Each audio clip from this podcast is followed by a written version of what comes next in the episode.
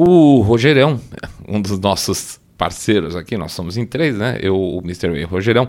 O Rogerão deixou uma encomenda interessante pra gente. Ele estava comentando o seguinte: é, Puxa vida, o pessoal está comprando o livro, tem uma parte que não vai conseguir comprar o e-book, evidentemente, claro. É, por que, que você não pega uma das histórias que tem lá do livro e expande para o pessoal que não tem possibilidade de acessar, entender mais ou menos do que, que você está falando por lá? Achei uma ideia interessante. E aí a gente sentou aqui, ficou batendo cabeça e a gente resolveu falar de Nord Stream 2, o gasoduto que ligava, que liga, né, a Rússia à Alemanha e que explodiu alguns meses atrás. E puf, explodiu, né? Pois é. Ah, lá no nosso livro a gente tem um, um capítulozinho que fala sobre Rússia, tá? tá? Todas as teorias conspiratórias que foram criadas, na verdade, são contra-teorias, são criadas com relação à Rússia. E o Nord Stream, essa história do Nord Stream entrou. Então achei interessante a gente pegar esse fato específico e abrir para vocês aí como é que a gente pensou e o resultado agora do que está acontecendo para mostrar que as tais das teorias conspiratórias, no final das contas, muitas vezes, muitas vezes, acabam se mostrando realidade, tá bom? Então esse vai ser o nosso tema de hoje, Nord Stream 2, o que, que a gente sabe sobre ele até agora.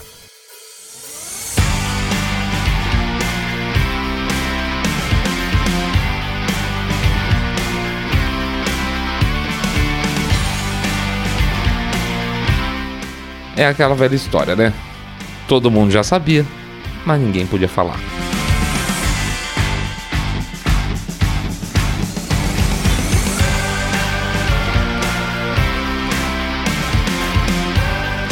Saindo da bolha. Menos notícia, mais informação para você. Muito bom. Essa semana passada, agora, final de semana, um jornalista é, norte-americano super conhecido chamado Seymour Hersh, tá? Ele já escreveu para o New York Times. É, ele é um jornalista investigativo e ele foi atrás de uma história que todo mundo devia estar tá indo, todo mundo devia estar tá indo, que tem alguma seriedade sendo jornalista, os grandes veículos deviam estar tá atrás dessa história toda, mas que ela foi extremamente enterrada, tá? Aliás, gente, é, das várias histórias que se fala hoje em relação aos tais dos OVNIs, uma das prováveis razões, porque assim, na, na, nossa visão, basicamente, essa questão toda dos OVNIs é uma questão de é, tirar a atenção do público, tá? E eu acho que a grande bomba que teve nessa última semana foi exatamente a, a matéria do Seymour Hersh, onde ele vai lá e ele tira o suco da, da, dessa, dessa teoria toda, só que com entrevistas, só que com fontes fidedignas, e ele monta para o público americano o que, que aconteceu. Na verdade, ele mostra para o público mundial o que, que aconteceu para que o gasoduto entre a Rússia e a Alemanha tivesse tido aquela sabotagem, tá? Então ele vai lá e vai mostrar. Não só ele vai falar assim, é isso ou é aquilo, mas ele vai dizer passo a passo como foi o plano.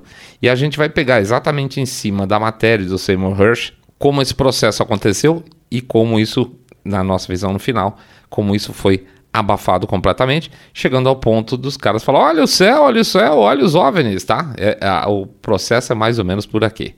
Então vamos lá. É, ele, ele, começa contando que existe um, uma divisão do, do, exército das Forças Armadas Americanas, que é o US Navy Diving and Salvage é, Corp, que é o centro de, center, perdão, que é o centro de mergulho e salvamento da Marinha dos Estados Unidos. Parece uma coisa bacana, é, que é uma turma que é extremamente é a turma mais bem treinada nos Estados Unidos, são militares, para fazer coisas legais, salvar pessoas e embarcações, embarcações militares, inclusive, de uma questão, por exemplo, de emergência. Há outras coisas não tão legais assim, como, por exemplo, sei lá, um, explodir uma base de uma plataforma de petróleo, qualquer coisa, esses caras são os bambambãs do negócio, tá? E eles ficam lá socadinhos num centro de, de treinamento na, no Alabama, na Flórida, perdão. É, e eles ficam. E, nesse centro de treinamento, inclusive, ele conta existe a segunda maior piscina das Américas. Então dá para saber que os caras têm uma certa estrutura, tá? Bom, a história ele começa contando que começa lá atrás, lá atrás mesmo, quando foi feito o Nord Stream 1, tá? Que ele ligava, liga uh, a Rússia à Alemanha e ele leva gás muito mais barato para a Alemanha diretamente, um, um, gás em grande quantidade, de qualidade, e que depois era redistribuído é, para os outros países do continente europeu. Esse, essa empresa que gerou, vamos dizer assim, que gerou o gasoduto era, era formada por uma empresa russa, que é a Gazprom, né, que tinha 51%, e mais três empresas, uma da Alemanha, uma da Holanda uh, e uma da França. Ele não cita o nome aqui, mas se a gente ficar olhando Holanda, França, etc., é capaz de ser a Total, a Shell, coisas nesse sentido. Estou chutando aqui, tá? Então, esse, essas três empresas euro, pelo lado europeu têm 49%. Então, a, a, maioria dessa, dessa empresa é basicamente russa e ela foi incorporada, ou seja, ela foi criada na Suíça lá em 2005. Quando a, a Gazprom e essas outras empresas criaram o Nord Stream 1 e começaram a vender, e foi um grande sucesso, uh, automaticamente as coisas ficaram economicamente mais interessantes para os europeus. E existia uma preocupação muito grande dos americanos que essa, esse hábito, vamos chamar assim, de se ter gás barato vindo da Rússia gerasse uma certa dependência e um certo comodismo do bloco europeu, OTAN, em relação à Rússia, que de fato acabou acontecendo mesmo, tá? Isso realmente acabou acontecendo, tanto que num determinado momento é, surgiu a ideia de fazer o é, Nord Stream 2, tá? Então, até aí nós estávamos vivendo um período de uso de gás relativamente normal, com a vantagem, uma enorme vantagem que o gasoduto não passava por dentro da Ucrânia. Hum? Então, assim, o gás que passa por, passava por, por gasodutos dentro da Ucrânia, ele paga um pedágio para a Ucrânia. A Ucrânia, uma grande fonte de receita do PIB ucraniano é simplesmente o gás que sai da Rússia e vai para o lado de lá. E os russos falam: peraí, então vamos fazer um negócio aqui por junto com os alemães, né? Vamos fazer um negócio aqui por fora, a gente vai pagar esse pedágio todo, o gás vai chegar lá baratinho e a gente vai distribuir. Isso é muito bom para os dois lados. Foi lá, foi feito e chegou a ser um, um grande sucesso durante muito tempo. E é interessante, até vou dar um parênteses aqui que durante esse muito tempo falou-se muito em fim de combustíveis fósseis na Alemanha, ah, tem que acabar com essa coisa toda, e nunca se consumiu tanto gás natural na, né, lá na Alemanha e em outros países da região, que é um combustível também, tá? É um combustível fóssil, você vai ter que do mesmo jeito, mas é, é vendido como se fosse uma coisa mais limpinha e ele é normalmente usado para suporte de outras plantas uh, limpas. Por exemplo, você tem um parque de é, eólico, não tem vento, o que, que você faz? Você liga a sua usina de gás natural do lado, supre a, a eletricidade na hora que para o vento. Ah, fechou o tempo, não está produzindo, não tem sol, não está produzindo, produzindo energia num, num parque solar, você vai lá e liga uma usina de gás natural. Tá? Então o gás natural passou o plano, passou o plano B de tudo isso aí e os caras estavam relativamente confortáveis. Muito bem. Só que aí foi passando o tempo e aí você tinha a possibilidade de ter a famosa invasão da Ucrânia. E nesse período de invasão da Ucrânia, na verdade, vamos até voltar atrás, desculpa, voltar mais uma vez.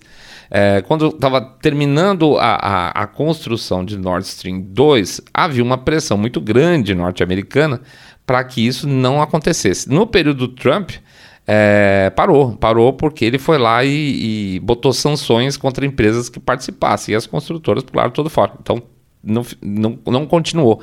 A Rússia teve que preparar ela mesma, equipes, etc. para fazer a finalização do projeto junto com a Alemanha. Mas havia uma pressão enorme para a Alemanha para eles pararem de usar o gás natural. Por duas razões. Um, sim, de fato, é, quanto mais eles ficassem dependendo dos russos, pior para o continente europeu e pior para, para vamos dizer assim, a, a, força dos Estados Unidos dentro daquele continente. E dois, porque os Estados Unidos vendiam muito gás natural também para a União Europeia. Então era uma questão tanto estratégica quanto econômica, beleza? Muito bom. E aí vai chegando a questão da, da guerra da Ucrânia, começa a juntar as tropas lá na Bielorrússia, juntar na fronteira, todo mundo já sabia que o negócio ia ser mais ou menos quente mais cedo ou mais tarde, e o pessoal começou a pressionar muito, porque dizia o seguinte: olha, Com os dois gasodutos passando por fora da Ucrânia, a Rússia não vai estar tá nem aí, tá? Não vai, não vai nem ligar, pode bombardear o, a, a, Ucrânia inteira.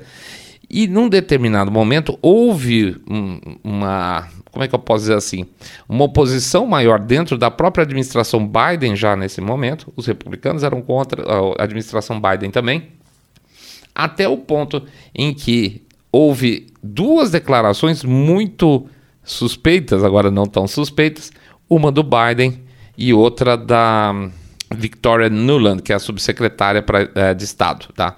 Essa Victoria Nuland é um. Imagina um, uma pessoa horrível, tá? Então vamos pôr desse jeito. Imagina uma pessoa horrível, essa Victoria Nuland personifica isso. Ela foi aquela, aquela a, foi a pessoa que sugeriu que a Líbia pagasse com petróleo o, os custos da guerra da OTAN bombardear a Líbia. Tá? Então eles gastaram uma grana bombardeando a Líbia, pô, então nada mais justo que vocês paguem com seu petróleo. Então esse é o tipo de cabeça desse tipo de, desses, dessas pessoas.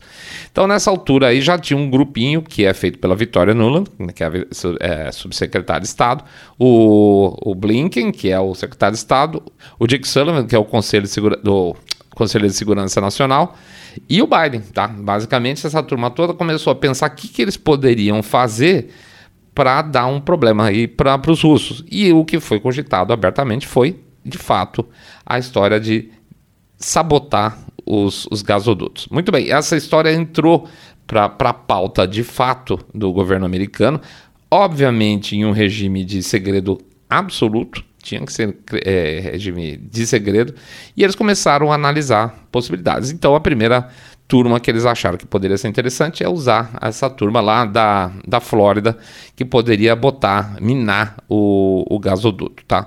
Com, uma, com, uma, com um aval interessante que, por ser operação especial, não precisaria passar pelo Congresso, eles podiam fazer tudo na surdina, tudo muito... Uh, não muito democrático, vamos chamar dessa forma, tá? O, o, o povo americano ele não ia estar tá ciente de que eventualmente os Estados Unidos, a partir dessa decisão, inclusive poderia entrar numa próxima guerra mundial, certo? Porque eles estariam destruindo um recurso importantíssimo dos russos, que eles poderiam de qualquer forma contra-atacar ou fazer alguma outra coisa nesse sentido.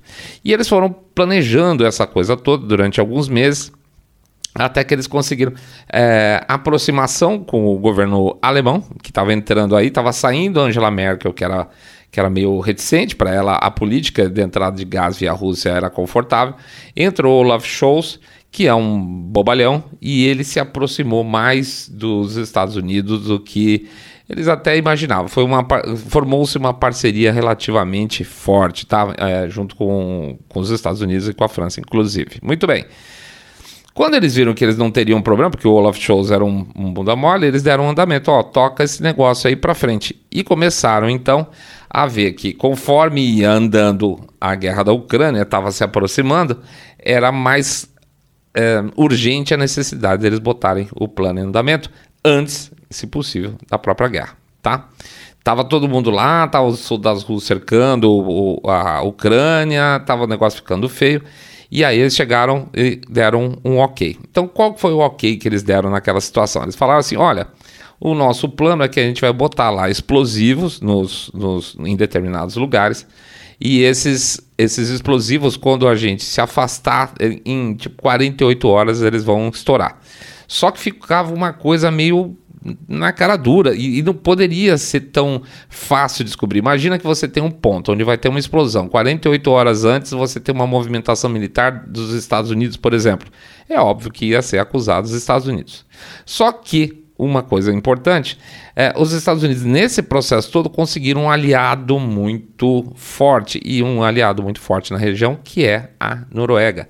A Noruega estava recebendo um caminhão de dinheiro em bases navais, em equipamentos militares, etc. e tal, e o, o chefe da OTAN era um norueguês naquela época também, então estava ficando mais ou menos fácil você ter uma relação é, positiva, onde eles conseguissem um aliado próximo ali no Báltico que servisse de base para a operação. Uma parte dessa, dessas pessoas da Noruega, do governo norueguês, que estavam associados ao plano, que compraram essa porcaria desse plano de bombardear, de explodir o gasoduto, e aí você pode, vou dar um parênteses aqui, você pode botar uma questão muito importante, que é o seguinte: É, você pode chamar isso de uma decisão estratégica com relação à Rússia, tá? Porque fica bonitinho. E você pode considerar uma outra situação também, que a, a Noruega é um enorme fornecedor de gás natural para a Europa se você explode uh, os gasodutos russos, você basicamente está enchendo o rabo dos noruegueses de dinheiro, tá? Então existe evidentemente também um interesse comercial fortíssimo na aliança que foi feita entre os Estados Unidos e a Noruega. Então a base foi feita lá e eles selecionaram um lugar relativamente próximo ali à Dinamarca, que era um lugar onde era água mais rasa, onde tinha menos corrente e estabeleceu-se uma data para acontecer aquilo. Muito bem, só que num determinado momento, segundo ainda o, o autor, ele conta o seguinte, que a, o governo Biden falou assim, olha, a gente ainda não está muito satisfeito com essa questão aí de não descobrirem que somos nós que vamos fazer, seja 48 horas, como é que a gente pode fazer? Tem que arranjar uma solução porque a gente prefere que se coloque o, o, os dispositivos explosivos para ser explodido, vamos chamar assim, num determinado momento que a gente ainda vai decidir. Ou seja, aquela coisa tem que ficar lá embaixo esperando um ok de alguém que aperte um botão e exploda aquela, aquela porcariada toda, tá? Conta o, o, Seymour, o Seymour Hershey, então, que isso gerou, um, nossa, uma verdadeira convulsão, porque tá tudo pronto. Os tais dos caras lá da, da, da Flórida já estavam sendo treinados, aquela coisa toda. É, e falaram: não, para, que vai ter que ser de outro jeito. Tem que ser um jeito que não dê suspeita nenhuma. O que, que acontecia? Nessa época, mais ou menos, aconteciam é, manobras militares. Todo ano aconteciam manobras militares naquela região do Báltico, que são chamadas de Baltops. Tá? Baltops, no caso, 22, do ano de 22. Essa Baltops de Báltico, né, é, essas movimentações militares de treinamento, foi incluído dentro do treinamento uma simulação de colocação de minas submarinas, etc. e tal, dentro do, dos exercícios militares, que era uma maneira de você incluir essa turma lá dos mergulhadores da Flórida dentro dessa turma toda aí que estava fazendo as manobras militares, para eles poderem descer, não dar bandeira, etc. e tal, colocar, minar o gasoduto e voltar. E aí eles conseguiram, apesar de muita dificuldade e um certo medo, de que esse, esses explosivos tivessem um comando é, sonoro que ele recebesse e só explodisse, na verdade, a partir do momento que tivesse o sinal de alguém. Então, o Biden daria o ok, alguém iria lá, apertaria um botão, teria uma emissão sonora muito específica, Lá embaixo, o, o, explosivo receberia essa emissão sonora.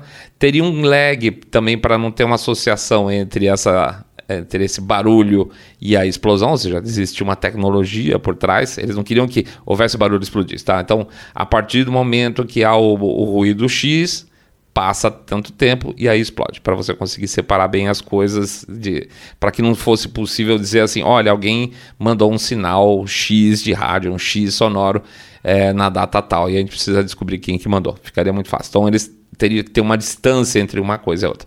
Conseguiram resolver toda essa questão tecnológica, colocaram os, os explosivos lá embaixo e ficaram esperando, tá? Tá tudo pronto. Diz que os caras estavam com muito medo, porque quanto mais tempo ficasse debaixo d'água, aquele negócio podia a qualquer momento explodir, poderia ter um, qualquer um outro barulho semelhante gerar a, a percepção dos, dos, sensores lá embaixo, que era o, o clique do, do botão, alguém que estava pedindo explosão e não era, mas deu aspas, tudo certo. Então eles fizeram lá a, a, as manobras militares com a sexta frota, desceram os explosivos, deixaram o, o, o equipamento preparado para explodir depois de um tempo e foram embora.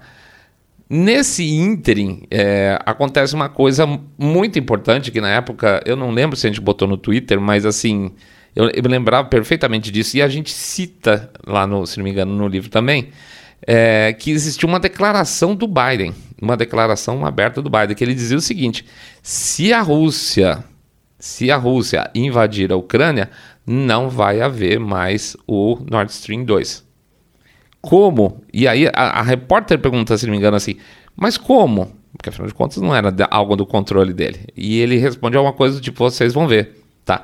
Ele queima o filme, ele, ele morde a língua, ele fala: se a, Ucrânia, se a Rússia invadir a Ucrânia, não vai haver Nord Stream 2. E alguns dias depois, dois, três dias, a Vitória Nuland fala a mesma coisa.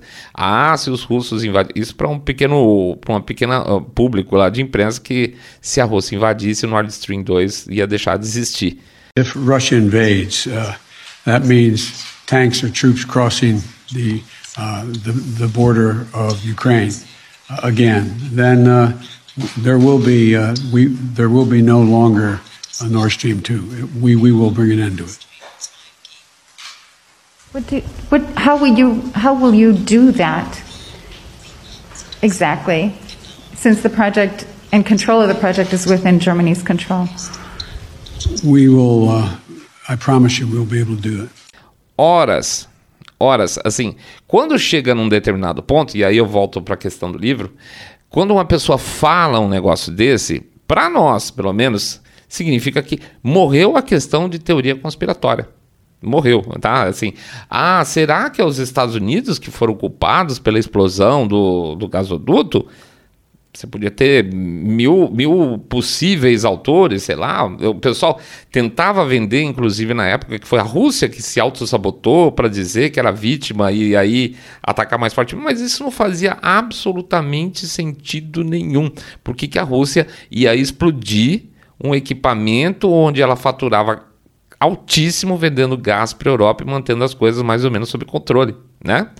Não fazia sentido. Ah, falar, talvez seja a Ucrânia. Não, mas a Ucrânia não tinha força suficiente para fazer. Será que foi algum país europeu?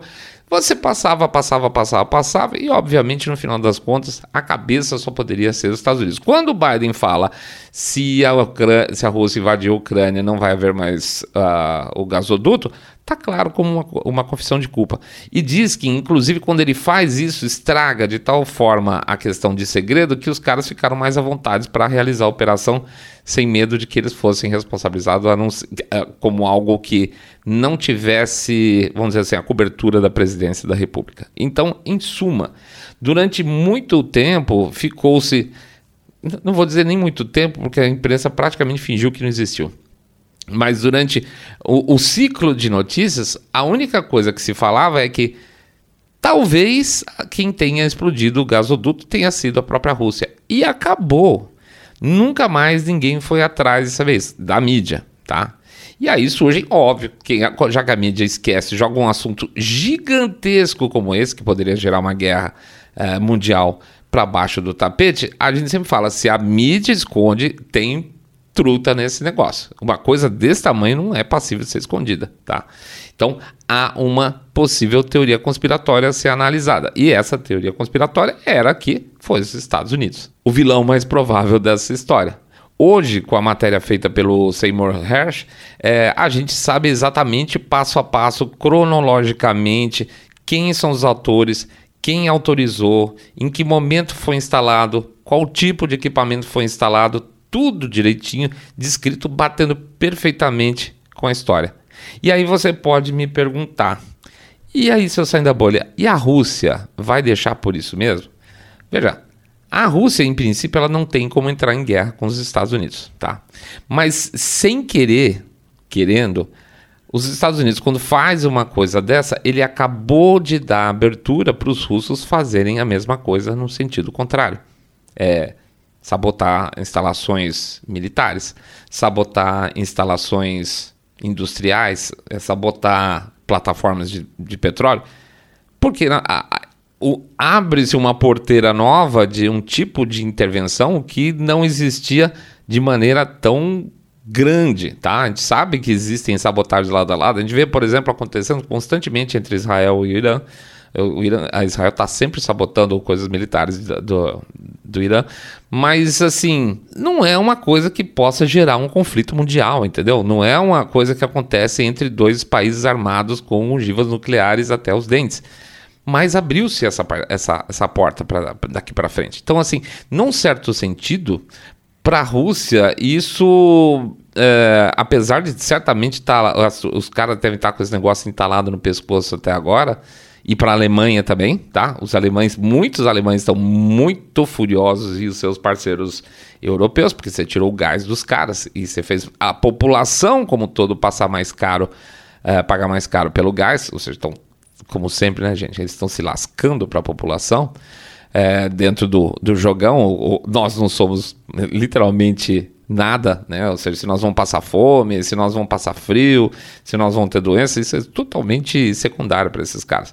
Mas dentro de uma, de uma visão geral, o que aconteceu é que abriu-se uma porta daqui para frente para que grandes potências comecem a sabotar suas instalações é, de outros países é, numa escala que a gente não tinha visto até hoje. Tá?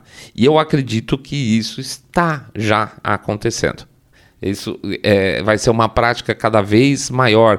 Vai ser muito mais fácil você pensar que, sei lá, a China sabotou uma instalação elétrica americana, os Estados Unidos sabotou uma instalação nuclear russa. Para mim, a porta se abriu a partir de agora. Tá? Eles não, partindo do princípio que eles não estão querendo nem saber o, qual o preço que a população paga. Então, isso aí é uma nova ferramenta de militar, vamos chamar assim, daqui para frente, provavelmente a ser usado com muito mais frequência, infelizmente, tá? Então, dentro do nosso conceitão lá do, do, do livro de teorias conspiratórias, tá a sequência muito clara. É, a gente tem os, os, nossos pilares, que a gente fala quem poderia ter feito, qual o objetivo, como isso pode ser provado, tá tudo pronto. E é uma teoria conspiratória que durou o quê? Um ano? Nem isso tá? Muito menos de um ano entre um fato acontecer, um fato importantíssimo acontecer e a descoberta a partir de um, um jornalista que estava com vontade de pesquisar de verdade, tá? Como é que esse cara publicou? Publicou via Substack, ou seja, publicou, vai no, no blog pago dele por fora e informou o resto da humanidade do acontecido. Essa vai ser a única maneira de a gente ver histórias como essa sendo uh, desvendadas daqui para frente, seja de um micro saindo da bolha até uma plataforma maior mostrando a verdade para as pessoas, aquilo que certamente a mídia tradicional nunca vai querer mostrar para vocês, tá bom? É isso aí, pessoal. A gente agradece a presença de todo mundo. Vamos lá, vamos fazer o nosso jabacito expresso aqui. Pedir para vocês entrarem no site www.saindabolha.com.br, clicar no botão follow ou seguir a gente no Spotify, Podcast Dict, Google Podcast, Apple Podcast, fazer o share. Ah, não, nós estamos no YouTube lá, até nem estava anunciando mais no YouTube, estamos de volta ao YouTube. A gente vai colocar os episódios atrasados também, tá? A gente já colocou um, faltam mais dois para subir lá no YouTube do período que a gente tomou o gancho. Então vocês vão lá, dão um likezinho, sininho e que mais que a gente faz? Ah, sim, pede para fazer um comentário também. Faz o share do episódio e pede para contar com seus amigos. Vocês estão acompanhando o podcast Cabeça de Direita Limpinho Supimpa, que detesta abomina politicamente correto. Pede também para vocês considerarem de coração uma doação para o nosso Pix, que pode ser de 1, 2, 5, 10, 10 milhões de reais, pingado não é seco, ou um real por episódio, que também ajuda pra caramba que mais que a gente pede? A gente pede para vocês, se não quiserem fazer esse caminho, dá uma passada lá no Apoia-se, que é a nossa plataforma de apoio, apoia.se barra saindo da bolha, apoia.se barra saindo da bolha. Lá vocês escolhem um planinho e cai todo mês no cartão de crédito a doação de vocês. Finalmente está acabando aí o nosso período de pré-lançamento do livro Trelendo Teorias Conspiratórias, www.teoriaconspiratoria.com.br www.teoriaconspiratoria.com.br. Entra lá, dá uma olhadinha, tem um monte de plano de pagamento, um monte de opções, com um livro, dois livros, com áudio, sem áudio. Vocês olham lá, se der, a gente agradece bastante. E é isso aí. Agora a gente, o próximo programa vai ser um pergunte ao seu saindo da bolha. A gente está acabando de coletar tudo, já estamos conversando entre nós aqui o que responder em determinadas situações, mas complicadas e a gente coloca esse esse episódio entrar amanhã 16, mas como a gente atrasou de hoje, a gente vai entrar com pergunte ao saindo da bolha no dia 17, tá bom? É isso aí, pessoal. Bom, boa semana para todo mundo. Vamos para frente, vamos, vamos lá trabalhar, respeitar os outros, né? Os nossos companheiros de vida, nossos companheiros de viagem, crescer e vencer essa batalha que a gente tem certeza que a gente chega lá. Um grande abraço para todos vocês. Fiquem todos muito, muito mais super.